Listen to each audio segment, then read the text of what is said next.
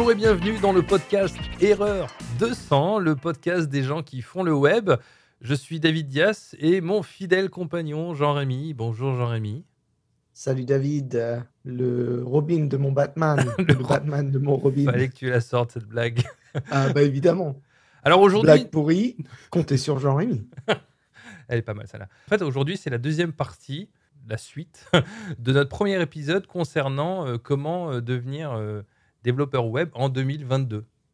Voilà. Alors, du coup, on va, on va continuer cette série aujourd'hui. En résumé des épisodes précédents, on a parlé la dernière fois des, du type de langage qu'on recommande pour apprendre euh, à, développer, euh, comment euh, se, faire connaître un peu dans la communauté, apprendre les bases de la programmation, ce genre de choses. Bon, alors, maintenant qu'on a appris à programmer, quelle est l'étape d'après? Alors, l'étape d'après, j'aurais même tendance à dire l'étape qu'il faut avoir en tête, même quand vous commencez à apprendre à coder, c'est bah, bah, pouvoir trouver un boulot, pouvoir trouver un, emploi. Et donc, du coup, bah, voilà. Comment, comment ça passe par quoi? Ça passe par le, le, curriculum, euh, le CV Le curriculum euh, vitae, n'est-ce pas? Vitae. Euh, donc, et ben voilà, ça c'est le, la première clé pour obtenir son premier boulot en tant que développeur, c'est d'avoir un bon CV. Alors, quand on commence dans le développement, comment est-ce qu'on structure son CV Est-ce que tu as des suggestions, David, des souvenirs de CV que, Alors moi, que toi tu as envoyés et qui ont été alors, je ne sais pas si tu t'en rappelles, parce que je ne pense pas, mais euh, moi j'ai une petite anecdote par rapport au, CV. C'est que donc moi je suis un autodidacte, comme euh, beaucoup d'entre nous.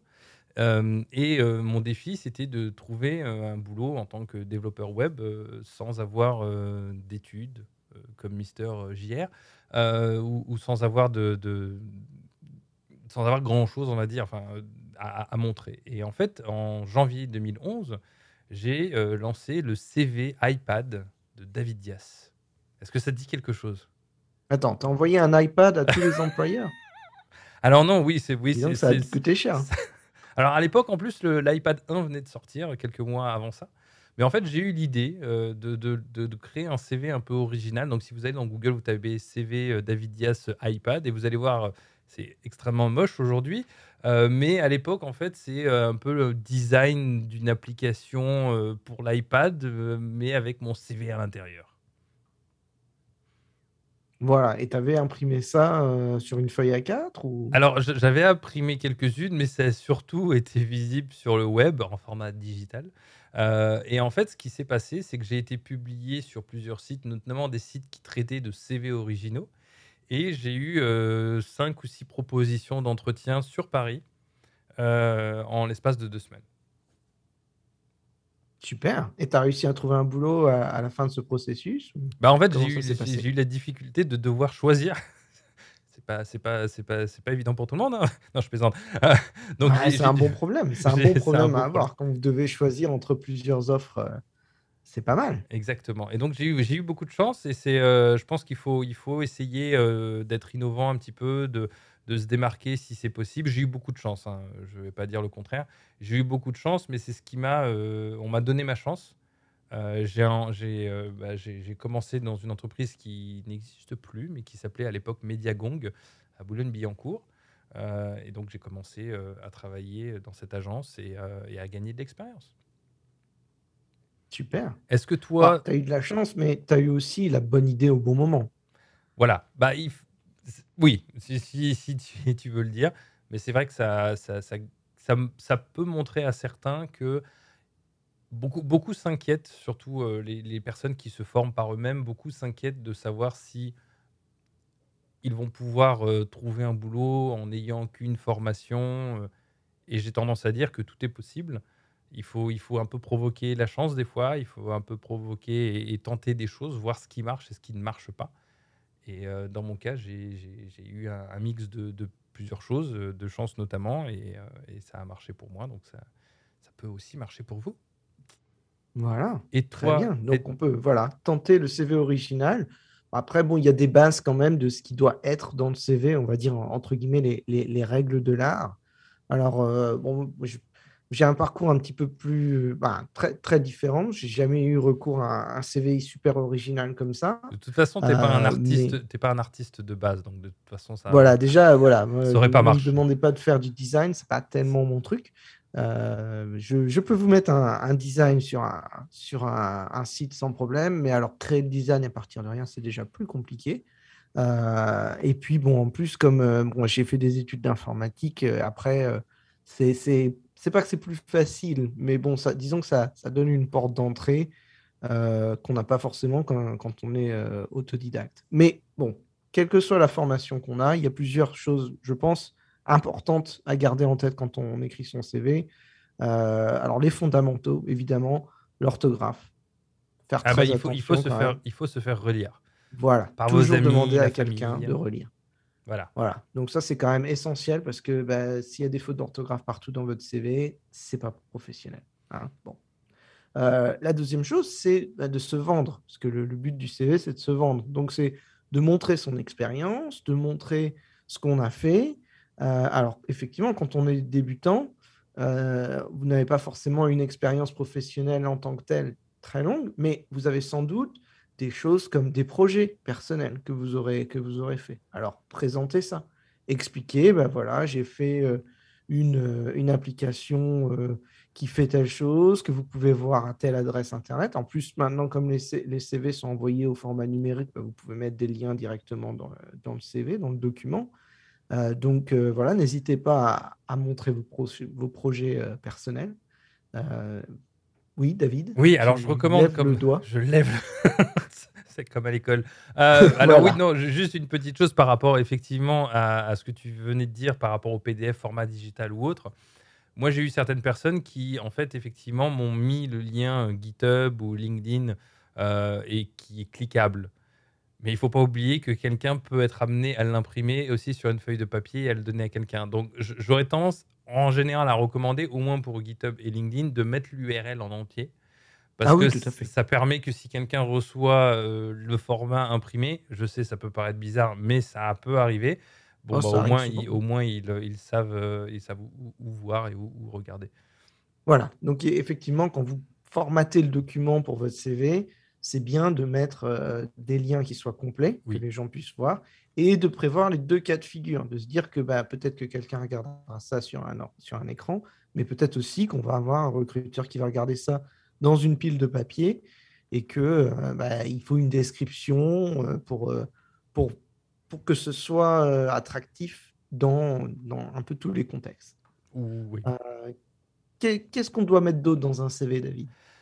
Alors, bah, on on tu as commencé à en parler, on parcours professionnel. Alors par rapport aux projets et autres, heu, moi moi ce que j'ai tendance à dire, c'est, hem mettez ce qui peut permettre, heu, d'être d'une accroche dans le dans le CV. Évitez d'avoir en général plus d'une page et n'hésitez Mmh. pas à utiliser des outils comme LinkedIn ou autres pour en mettre un peu plus davantage. Parce qu'aujourd'hui, c'est très rare qu'une personne regarde uniquement le CV et heu et c'est tout et se contente de ça et c'est notamment pour ça qu'en règle générale, je dis: «N'hésitez pas à mettre votre lien LinkedIn et GitHub» parce que ça va venir compléter cette ce ce 1er, heu, ce 1er document, heu, que les gens vont utiliser. Alors c'est une chose que je rappelais encore, ce matin à à un de mes mentees, c'était que, le CV sert, effectivement à montrer ce que vous avez pu faire et cetera, mais, rappelez-vous que ça sert aussi de d'accroche pour la discussion. Souvent on l'oublie. Un recruteur, il va se servir de ce qu'il voit pour éventuellement vous poser des questions pour approfondir pour en savoir plus sur votre expérience, sur un projet que vous avez fait avec une personne. Donc, heu, avoir bien cela en tête dans le sens où, heu, formuler les choses correctement et que ce soit facile pour une personne de de lire très rapidement en même temps qu'elle parle avec vous, de de prendre un élément et de pouvoir vous poser une question par rapport à ça. Absolument, absolument. Heu et c'est vrai qu'effectivement le le CV c'est juste une porte d'entrée et après, bah, il y a voilà tous les profils, heu, LinkedIn. Alors en France, il y a Viadeo qui existe. Je sais pas si c'est encore très populaire ça Viadeo, Non, enfin bon. non, non. et puis, le profil pour les développeurs, le profil GitHub, c'est quand même très, très, très, très sympa et attractif. Alors pourquoi tiens? Dis-moi pourquoi? Pourquoi c'est sympa et attractif? Bah, parce que, heu, c'est vraiment l'endroit où les recruteurs peuvent voir exactement quel code vous écrivez. Ils peuvent voir vraiment le, le cœur du métier, euh, les lignes de code que vous aurez écrites et qui seront libres à la circulation de, de tout le monde. Libre à la, libre à la circulation, elle est pas mal celle-là. qui seront, ah oui, bon, qui seront en, en libre circulation, comme, comme dit l'expression. Il est pas, taquin, hein. je, je sais pas si c'est l'anglais qui fait ça, mais c'est vrai que des fois on sort des expressions qui ont aucun sens. C'est terrible. Euh, Excuse-moi pour ça. Donc, euh, en tout cas, public et euh, que n'importe qui peut consulter, effectivement.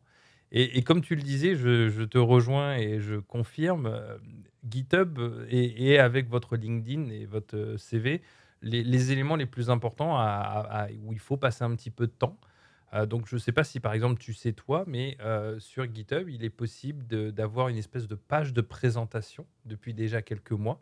Euh, donc, c'est un README file, que, fichier, pardon, un, un fichier README que tu vas créer et que tu vas éditer dans, un, dans un repo qui a exactement le même nom que ton username. Bref, Mhm. vous pouvez trouver plus d'informations sur Internet dessus. Mais en fait, quand tu, tu- tu écris dans ton README, et donc ça se publie automatiquement.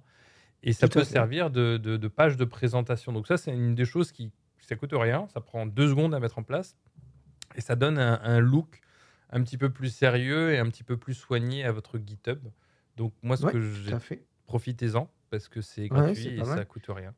Et en plus, vous pouvez rajouter des, des emojis dessus. Alors, avec une utilisation un peu créative des emojis, ça peut faire des effets assez sympas. Enfin, moi, j'ai vu des profils qui sont, euh, qui sont plutôt cool. Ah, j'ai hâte de Euh, voir ton profil avec des emojis. Oui, ah bah tiens. on va, on va voir ça. On va ça. Mais c'est vrai que voilà. Et, voilà, ça fait partie des choses que, je dois mettre à jour euh, parce que ça, c'est aussi important de mettre à jour ces, projets, de mettre à jour les postes sur lesquels on est euh, en permanence euh, sur, sur ces profils. Alors, sur le CV, on, va mettre le, le dernier poste ou la, la dernière activité que vous avez faite en plus de détails. Puis plus vous descendez dans le temps, moins vous allez rajouter des détails parce que bon, bah, si c'est des choses que vous avez fait il y a 4, 5, 10 ans, euh, c'est pas forcément euh, le plus pertinent pour euh, obtenir un poste. Tout à fait, tout à fait. Et souvent, euh, il va falloir voir si les postes ont une importance, parce qu'il y a des postes qui ne sont pas forcément très importants. Et comme je le disais tout à l'heure, servez-vous, n'hésitez pas à vous servir de LinkedIn pour en mettre davantage, pour éventuellement apporter plus de compléments d'information, puisque les personnes le verront. Et, de, juste avoir vraiment une, base sur, euh, sur, votre, sur votre CV, euh, je pense que c'est pas mal. Voilà. Et alors, bon, les, CV, ça s'adapte aussi en fonction du poste précis que, que vous, auquel vous postulez. Donc, n'hésitez pas à avoir plusieurs versions qui vont être adaptées à l'employeur, euh, qui vont être adaptées aux tâches que, que vous voulez accomplir dans, dans ce travail. Donc, mettre l'accent sur certaines technologies ou sur certains, sur, euh, par exemple, une industrie particulière. Donc, il y a peut-être des choses à, adapter en fonction de, l'employeur.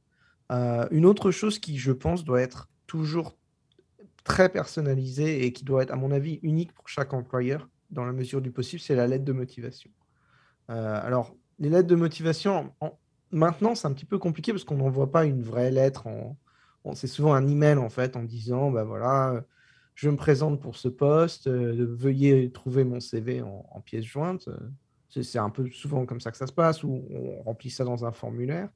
Euh, moi, ce que j'essaye de faire, c'est de dire, bah, vraiment regarder ce qui est demandé dans le poste et de, de montrer le plus rapidement possible dans la lettre de motivation à quel point mon profil correspond à ce, que, à ce qui est demandé, dans la mesure du possible. Alors, je suis curieux, c'est quoi ton expérience avec les... Parce que moi, j'ai jamais eu vraiment l'impression que les lettres de motivation avaient, surtout dans notre domaine, je dirais, avaient vraiment une importance. euh, euh, moi, j'ai un peu l'impression que c'est très français, européen, euh, d'avoir ça, mais euh, je sais pas. J'ai l'impression que ça a un peu évolué, mais je ne saurais pas te dire. je pense que ça évolue pas mal. Je pense que les gens, bon, alors, une- une- un élément qui est important, c'est que euh, les CV sont très souvent évalués, et les lettres de motivation aussi d'ailleurs, euh, par des outils automatiques. Maintenant, ça se fait de plus en Tu- plus. Tu, tu viens de voler ma ligne. Merci, Voilà. merci, merci. Donc on appelle ça, je, je vais préparer, non je plaisante. Euh, donc on appelle ça effectivement, je te rejoins, désolé de t'avoir coupé, des. ATS, euh, donc qui veut dire Applicant Tracking System. Donc, qui sont des outils, effectivement, je te rejoins tout à fait, qui euh, vont servir de, de, de, pour, de trier les, euh, les CV euh, automatiquement, basés sur un petit peu ce que vous dites dans votre CV. Et c'est notamment pour cette raison, et on en revient un petit peu au, au CV, je ne sais pas de ce que tu en penses, mais moi souvent j'ai tendance à faire deux CV. Un un petit peu graphique, sympa, qui donne envie et l'autre beaucoup plus adapté à la machine, euh, sans aucun graphique, euh, structuré d'une manière qui est tout à fait classique euh, et qui va et, et, qui est réfléchi dans le sens où la manière dont je vais formuler, je ne vais pas formuler pour la machine, mais je vais formuler quand même en prenant en considération qu'effectivement il y a quand même un traitement spécifique qui se fait derrière. Et il Voilà, il existe y a des des mots-clés à rajouter, il y a une structure de texte, heu, qui est qui est qui est typique. C'est en fait, c'est un peu faire de de la SEO, de la Search Engine Optimization pour, heu, des machines de recrutement. C'est le même principe. Donc on écrit pour des humains à la base, mais il y a des mots-clés, il y a des choses à respecter qui permettent en fait de passer, heu, l'étape, de de de fil filtration de la machine. La machine filtre les CV et les lettres de motivation et heu, ne garde qu'un un nombre limité pour le recruteur pour examiner à la main. Et tout à fait. Et du coup, bah, heu, si vous vous posez la question: «Comment je fais?» et ben, il existe des outils gratuits, ne payez pas pour ce genre de choses. Il existe des outils gratuits, heu, où vous pouvez, bah, mettre votre PDF et ça vous donnera quelques indications et quelques éléments, donc ça peut être utile. Donc là encore, je dirais que ne faites pas un CV avec des choses que uniquement, heu, faut que ça quand même ait du sens ça ait du sens, ce que vous dites et ce que vous expliquez. Heu, mais prenez-le en considération lorsque vous allez éventuellement, surtout en Amérique du Nord, j'aurais tendance à dire. Parce que je ne sais pas à quel point les ATS sont utilisés en France, par exemple, ou dans d'autres pays, mais en tout cas en Amérique du Nord, c'est quelque chose de très, très fréquent puisque le volume, de des personnes qui cherchent, qui vont postuler sont assez conséquentes. Donc effectivement, effectivement, c'est important de, prendre ça en considération. Et là, tu disais quelque chose, tu viens de me faire penser aussi au niveau du SEO. Eh bien, euh, quelque chose que, que également je, j'indique euh, aux gens, c'est n'hésitez pas à, à utiliser LinkedIn de la même manière qu'un recruteur utilise LinkedIn. Donc, si par exemple, euh, Jean-Rémy, tu es recruteur, si tu recherches quelqu'un, tout naturellement, tu recherches un front-end développeur, euh, je sais pas, euh, à Londres ou ce que tu veux, tu vas taper front-end développeur euh, London. Et donc, tu vas avoir des résultats.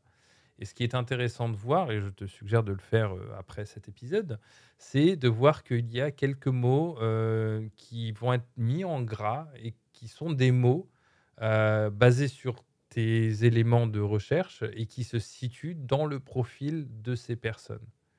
Et donc, c'est très intéressant en fait de penser à ça et de se dire voilà, euh, euh, qu'est-ce que que- qu'est-ce qu'il faut que je fasse, éventuellement qu'est-ce qu'il faut que je mentionne? Alors, une chose que moi, je, par contre, je, je, je décourage les gens de faire, c'est éviter de mettre dans le titre votre fonction ou une série de mots-clés comme React, JavaScript et autres. C'est pas forcément toujours très bien vu. Et on a, on a l'impression qu'en fait, vous poussez une série de technologies à mettre ça en avant, mais c'est un peu trop. Si vous Mmh. mettez React et autres, mais à l'intérieur de vos expériences, ça a quasiment le même, le même poids.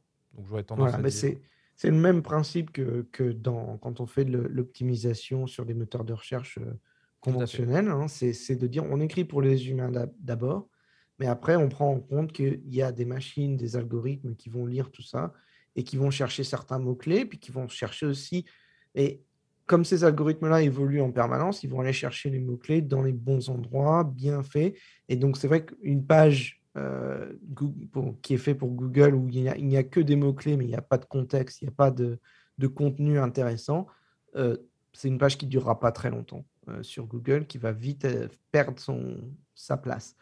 Pour LinkedIn, c'est exactement la même chose parce qu'évidemment, LinkedIn, heu, veulent avoir la qualité de de recherche la la mieux possible et donc heu, voilà, soyez, heu, pensez d'abord au recruteur en tant qu'humain et pensez à la machine derrière comme un filtre. Tout à fait. C'est Voilà, bien dit. donc heu, C'est bien dit, a Jean-Rémy. Bravo. voilà, donc j'ai mon. CV, j'ai mon beau profil LinkedIn, j'ai mon beau profil, GitHub. Je suis prêt, j'ai décroché un entretien. Alors, qu'est-ce qu'on fait maintenant, Qu'est-ce qu'on fait David? Quels sont maintenant? tes conseils pour passer un entretien? Oh là là, il y en a tellement. Non, je plaisante. Heu, alors oui, l'entretien, alors ça va ça va vraiment être différent par rapport aux entreprises et par rapport aux pays, hein, heu, puisque le le mes expériences diffèrent selon selon les les endroits dans le globe euh, ou sur le globe, comme vous voulez. Et effectivement, préparer un entretien, ça peut, bah, ça ça peut ça peut faire peur un petit peu, hein, parce que pour beaucoup, on ne sait pas trop comment ça va se passer. On a envie de présenter, heu et de montrer, heu, qui on est. Mais je pense que c'est, heu il faut il faut pas le voir comme un entretien. Il faut le voir comme tout simplement une discussion, où vous allez parler de votre expérience et où vous allez être vous-même. Je pense que c'est important, avant tout d'être soi-même, notamment parce que les personnes qui font passer des entretiens, j'en ai fait passer plusieurs centaines et en fait, on sent les choses. Si une personne, heu, hem, si on pose une question à une personne, heu, et que cette personne ne sait pas, mais essaye de trouver le moyen de, non. Dites que vous ne savez pas, on passe à autre chose, on avance, c'est pas c'est pas un problème. Donc soyez, soyez vous-même parce que si vous ne l'êtes pas, ça ça va se sentir. On est des pros, on est des pros dans la dans la perception et l'analyse des personnes et et il faut il faut Voilà. Quand quand on est en face d'un recruteur, on n'est pas en face d'une machine. Heu, soyons honnêtes, soyons, hem, naturels et c'est voilà, comme tu dis, c'est une discussion entre entre 2 personnes et le le but de la discussion, c'est de d'essayer de savoir si la le candidat peut résoudre le problème de l'employeur, parce que vous êtes toujours là pour résoudre un problème, on en a parlé la dernière fois.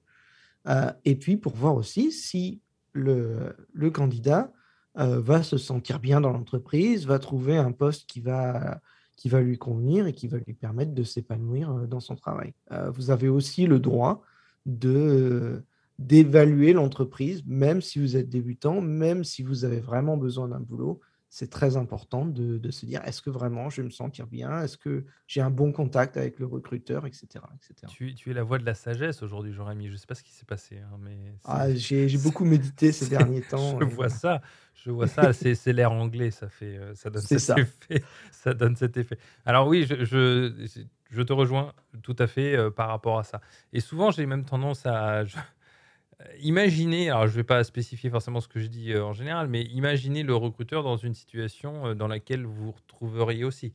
Pour essayer de vraiment de voir le recruteur comme une personne et heu et bah, Le matin au petit-déj, je la tartine à la main, à peine à peine réveillé, quoi.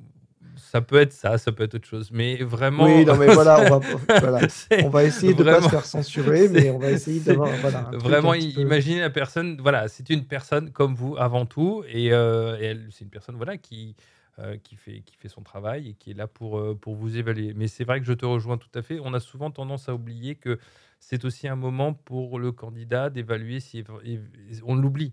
On l'oublie puisqu'on est très concentré sur l'aspect, heu, j'ai besoin d'un boulot et heu, c'est tout à fait normal. Vous avez besoin de vivre, vous avez besoin de payer votre loyer. Heu, mais vous retrouvez dans une entreprise où, bah, ça vous plaît pas, où vous vous sentez pas, heu, heureux et épanoui, ça peut être, ça peut être ça peut avoir aussi de très mauvaises conséquences, sur votre carrière et sur vous en tant que personne. Donc c'est, très important et c'est notamment pour ça qu'il est important de poser des vraies questions, de montrer que, bah, vous vous posez des questions souvent c'est quelque chose même moi, même moi-même, je ne le fais pas, heu, correctement Heu, mais de poser des questions par rapport, heu, à l'équipe, par rapport à l'entreprise, les objectifs, comment ça se passe. Vous ayez une meilleure idée si ça correspond à ce que vous souhaitez. oui, voilà, oui, il faut surtout pas hésiter à poser des questions sur comment vous décririez l'ambiance, dans dans l'entreprise, ce genre de questions. Quelle est la journée typique?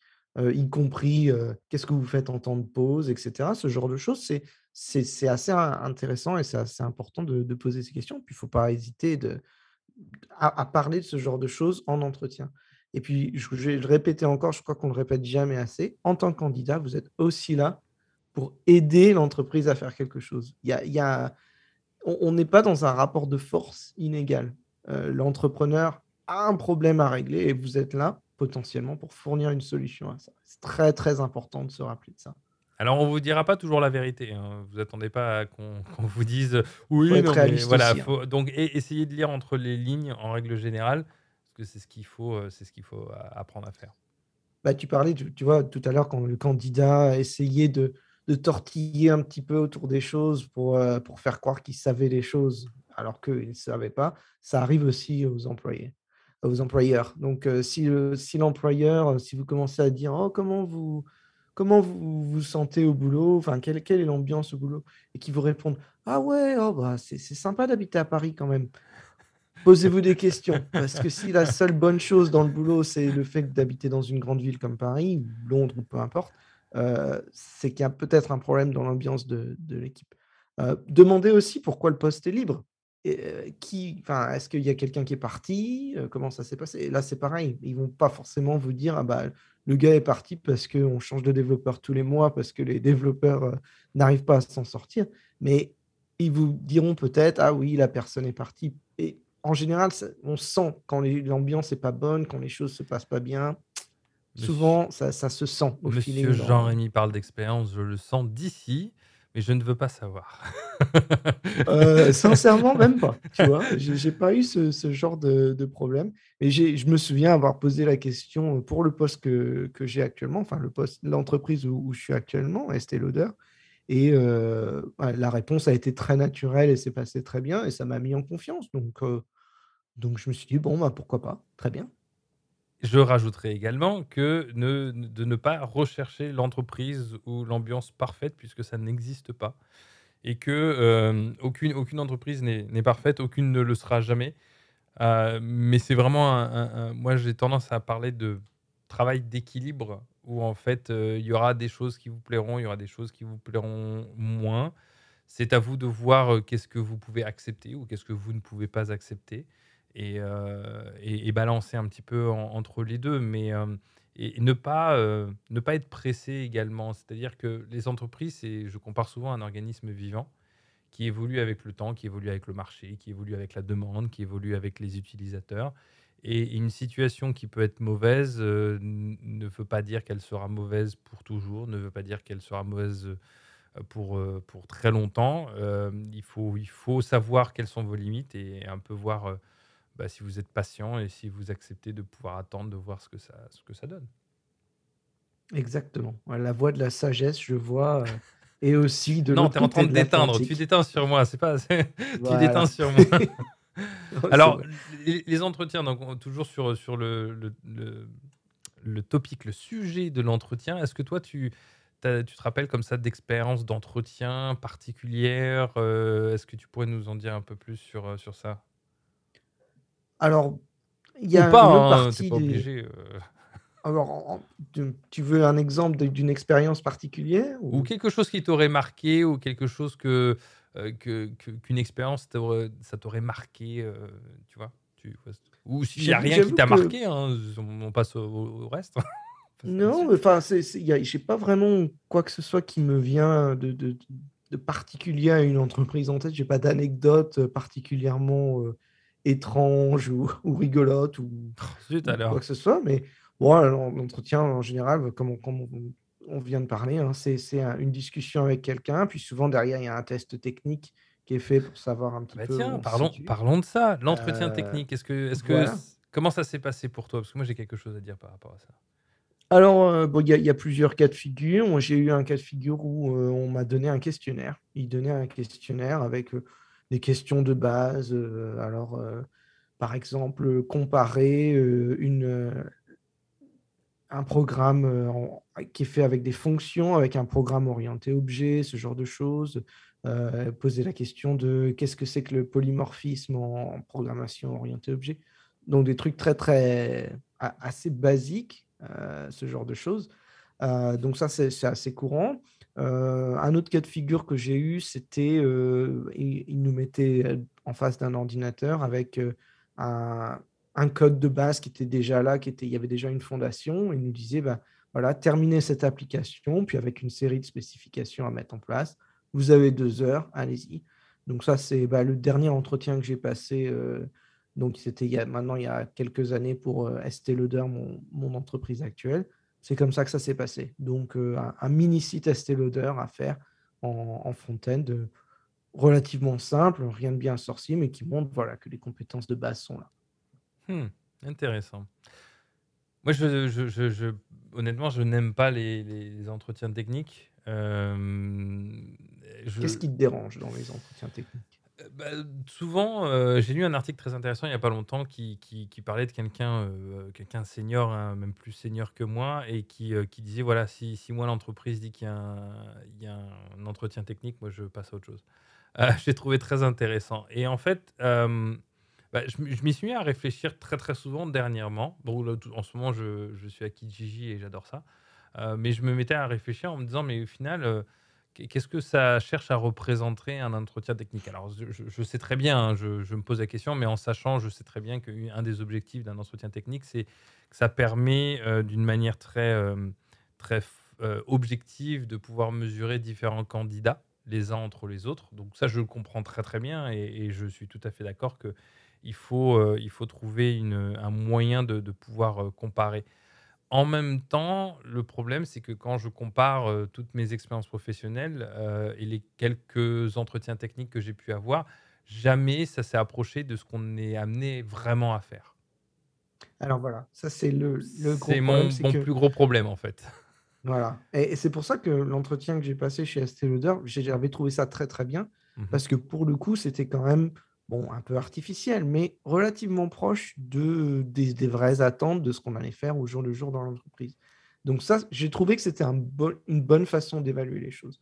En revanche, c'est vrai que dans pas mal d'entreprises et ça, j'ai l'impression que c'est assez courant aux États-Unis en Oui. particulier, il va y avoir des entretiens techniques qui vont être basés sur des choses relativement théoriques et que les développeurs au quotidien ne font pas, heu, les genres de choses, al c'est souvent basé sur des algorithmes, sur, Tu fait. créer, heu, créer des listes, heu, créer des des algorithmes type graphe, heu, créer des des linked lists, donc ça c'est un un format de données particulier. Ce genre de ce genre de choses et sincèrement, je ne crois que j'ai jamais rencontré un développeur web qui qui travaille sur ce genre de choses vraiment au quotidien. C'est intéressant à à il y a non, il y a connaître des choses à savoir, bien sûr, mais je je te rejoins tout à fait et c'est effectivement moi là où, heu heu, moi où je c'est compliqué un petit peu de temps en temps. C'est-à-dire que là, si demain je cherche un boulot, je sais qu'il faut que je replonge dans, heu, mes algorithmes, heu, des bouquins, que je fasse des exercices, alors que je fais un travail, et c'est pas que pas que à Kijiji, mais par le passé où je crée des plateformes qui coûtent des milliards de dollars pour des millions d'utilisateurs et que, jusqu'à maintenant, je j'arrive à faire mon boulot correctement, je Mais pense. voilà. Oui, oui, non et Hem, puis la construction d'algorithmes, en réalité dans dans l'industrie, heu, du du logiciel, il y a il y a des gens qui construisent des algorithmes et qui vraiment font ce genre de travail, mais mais pour le développement web de base, c'est c'est pas vrai on n'est pas dans le même domaine, non et c'est vraiment. et c'est surtout qu'il y a tellement de choses, surtout aujourd'hui et je pense que ce sera l'occasion on en a parlé dans notre épisode, heu, consacré au Jamstack. Heu, si vous êtes intéressé, vous pouvez aller l'écouter, mais heu, c'est vrai qu'aujourd'hui, le front-end, c'est beaucoup plus que juste, HTML, CSS et un petit peu de JavaScript.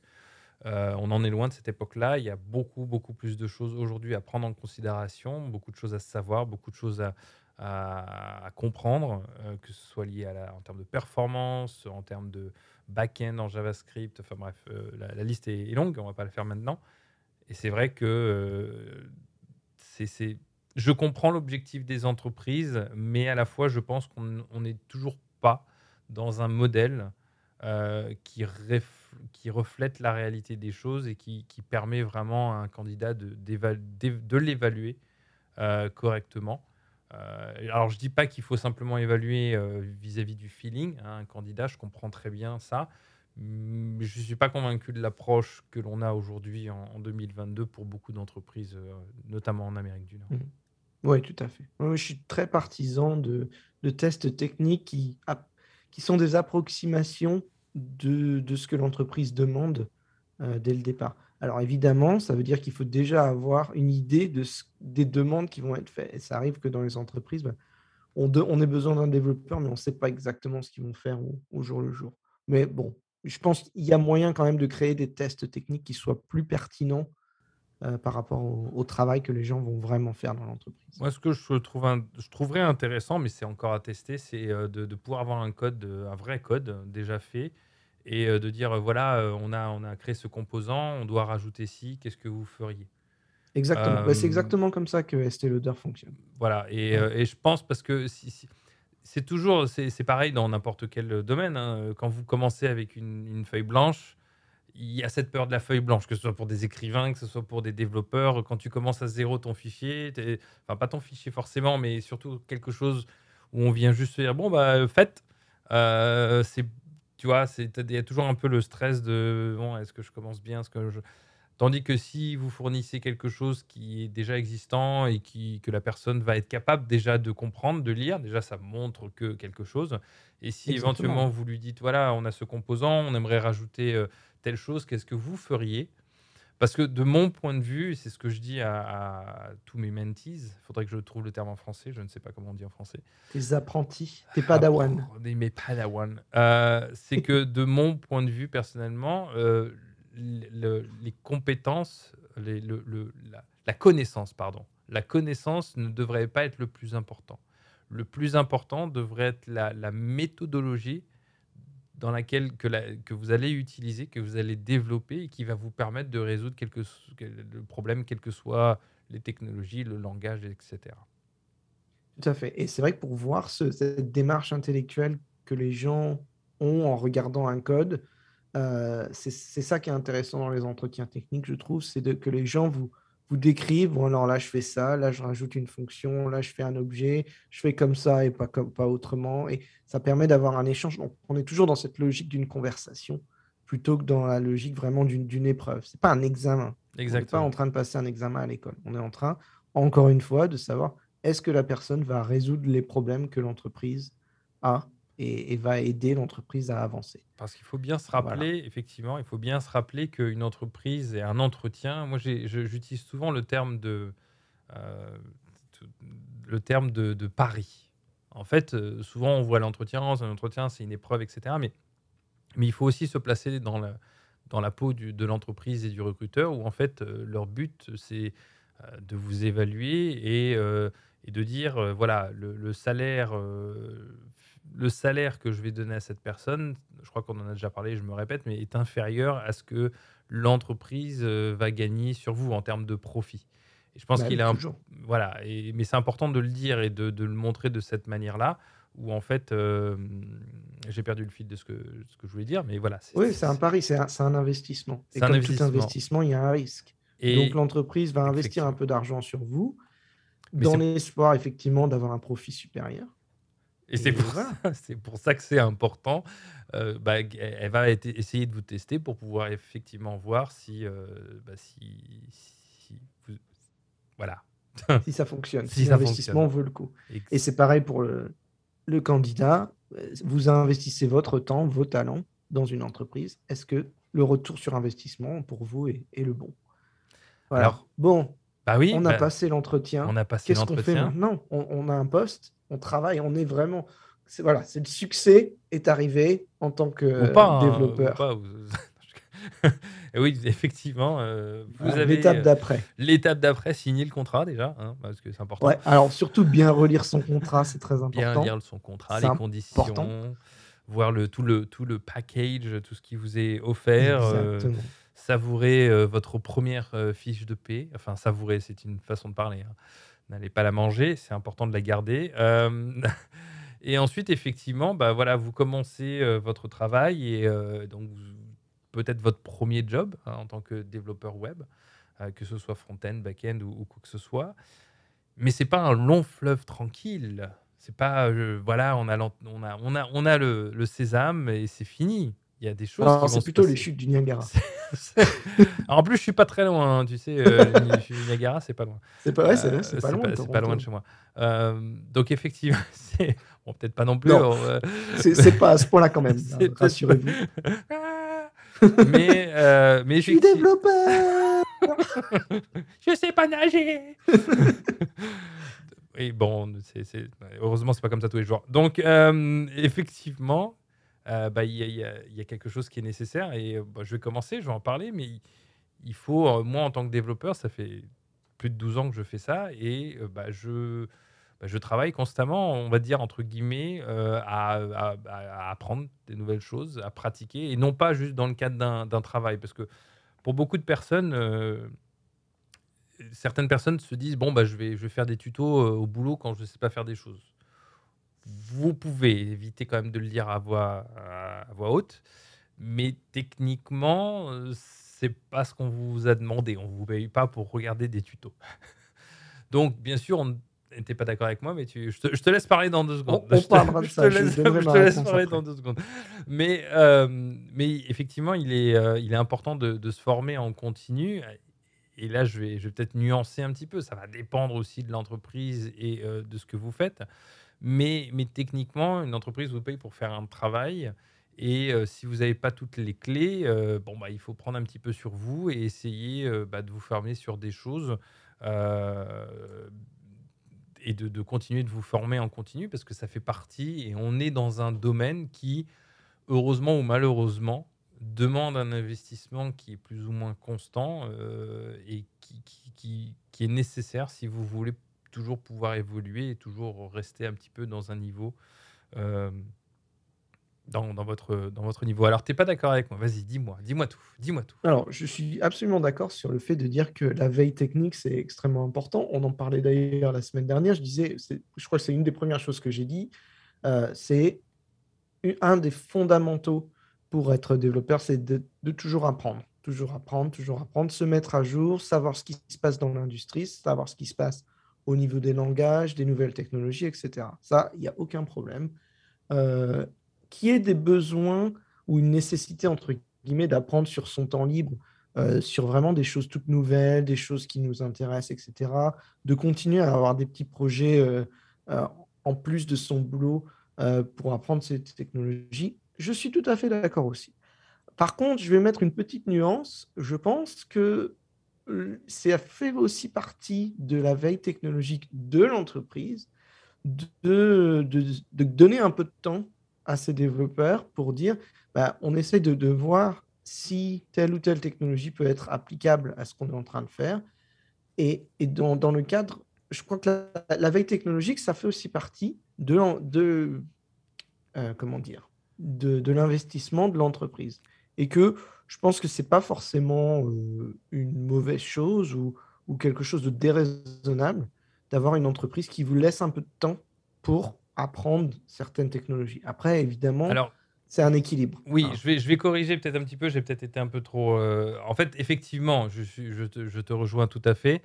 Euh, lorsque c'est prévu et que c'est clair pour tout le monde que nous, nous, on utilise le terme de spike. Donc, quand, mmh quand, quand on doit chercher, comparer euh, l'utilisation de deux ou trois librairies, vous n'allez pas forcément coder, vous allez faire des recherches, vous allez peut-être pouvoir coder un tout petit peu juste pour tester.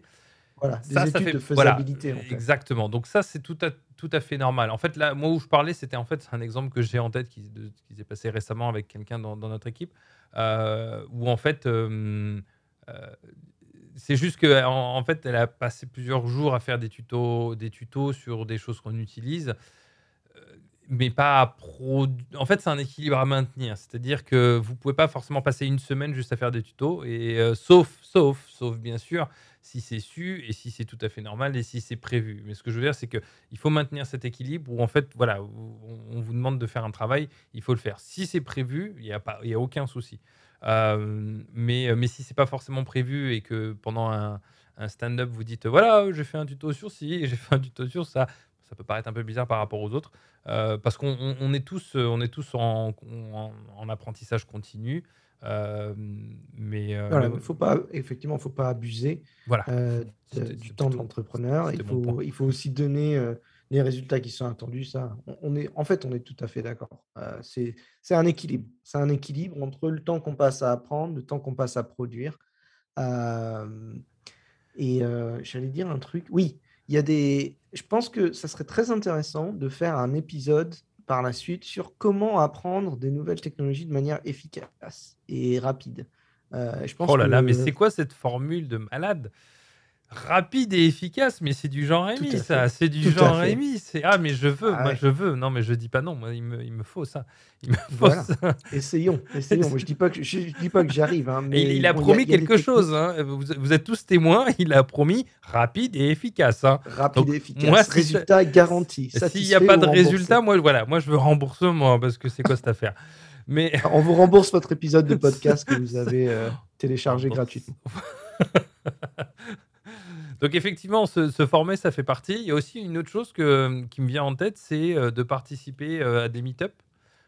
Bon, alors, bon, C'est quoi un meet-up? Explique. c'est quoi un meet-up? Un meet-up? Alors, un meet-up, c'est un, un meet-up. Non, c'est une rencontre qui. Alors, j'aurais tendance maintenant à rajouter une rencontre qui peut se faire en ligne, hein, parce que avec. Ah au cours des deux dernières années, il y a beaucoup en ligne. donc, qui, qui, permet en règle générale d'avoir une personne qui va vous présenter un sujet et, et en règle générale, quand c'était fait en, en, en real life, quand c'était fait en personne, bah, ça permettait quand même de créer des liens, de discuter avec les uns et les autres, et c'était quand même relativement sympa. Et je pense qu'il est important, quand on est développeur, qu'on soit débutant ou, autre, de, toujours garder en tête que de, construire un peu son réseau.